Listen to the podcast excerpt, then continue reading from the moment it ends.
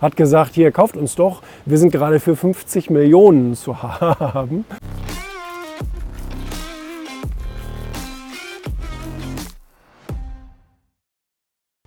Ich werde das ja oft gefragt ähm, mit diesen ganzen Trends. Es gibt wahnsinnig viele Trends und als Unternehmer ist es sozusagen ja dein Job, immer Trends zu erkennen und möglichst da auch mitzumachen und dann dein Geschäft darauf auszurichten. Ich habe jetzt in letzter Zeit auch gerade einige ähm, Bücher wieder so ein bisschen zum Thema ähm, Unternehmensinnovation und so weiter gelesen. Das eine von dem Robert Iger von Disney und jetzt gerade das von Reed Hastings von Netflix. Und ähm, es ist nicht leicht, einen Trend zu erkennen, der auch tatsächlich das Potenzial hat, eine Veränderung zu bewirken, weil es gibt viele Trends, die aber nie wirklich groß durchkommen.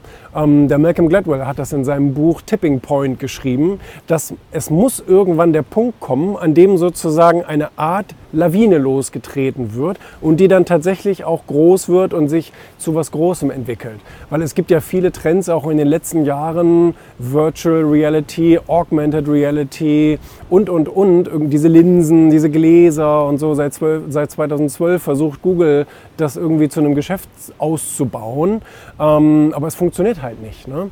Und der Reed Hastings hat natürlich das Beispiel gebracht, klar von Blockbuster, logisch, ist natürlich das prominenteste Beispiel, 6 Milliarden Dollar Konzern, ähm, der größte Betreiber von Videotheken auf der Welt, äh, in den USA insbesondere, und hat halt diese ähm, diese Digitalisierung verschlafen, hat nie eine Streaming-Plattform oder irgend sowas gebaut. Netflix hatte sich ja selbst als Übernahmekandidat angeboten, hat gesagt, hier kauft uns doch, wir sind gerade für 50 Millionen zu haben.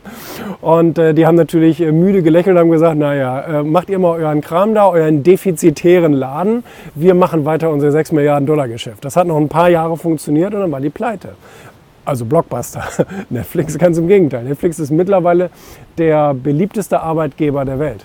Neben Google und Facebook und so Platz 1. Ähm, also von daher bleibt es immer noch ein Stück auch Bauchgefühl und Risikobereitschaft, auf Trends aufzuspringen in der, ähm, auch mit der Gefahr, dass es eben nichts wird. Ne? Deswegen macht es wahrscheinlich auch keinen Sinn, einem einzigen Trend hinterher zu laufen, sondern ähm, eben mehrere Bälle in der Luft zu haben. Und nach dem Gesetz der großen Zahl wird irgendeiner von denen funktionieren. Das ist genau wie mit einem Aktienportfolio. Ne? Da können ja ruhig ein paar abschmieren. Hauptsache sind auch welche dabei, die gut laufen.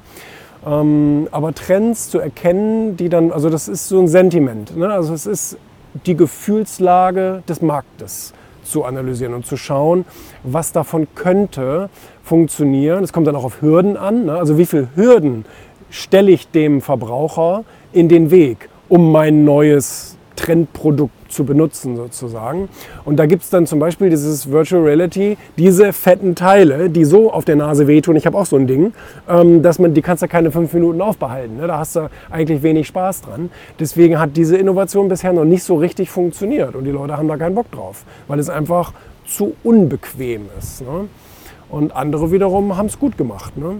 Die dann ähm, zum Beispiel Elektroautos, die nur 50 Kilometer fahren, das braucht keiner. Aber Tesla hat ein Ding gebaut, da kannst du 500 Kilometer mitfahren, das ist schon wieder interessant. Ne?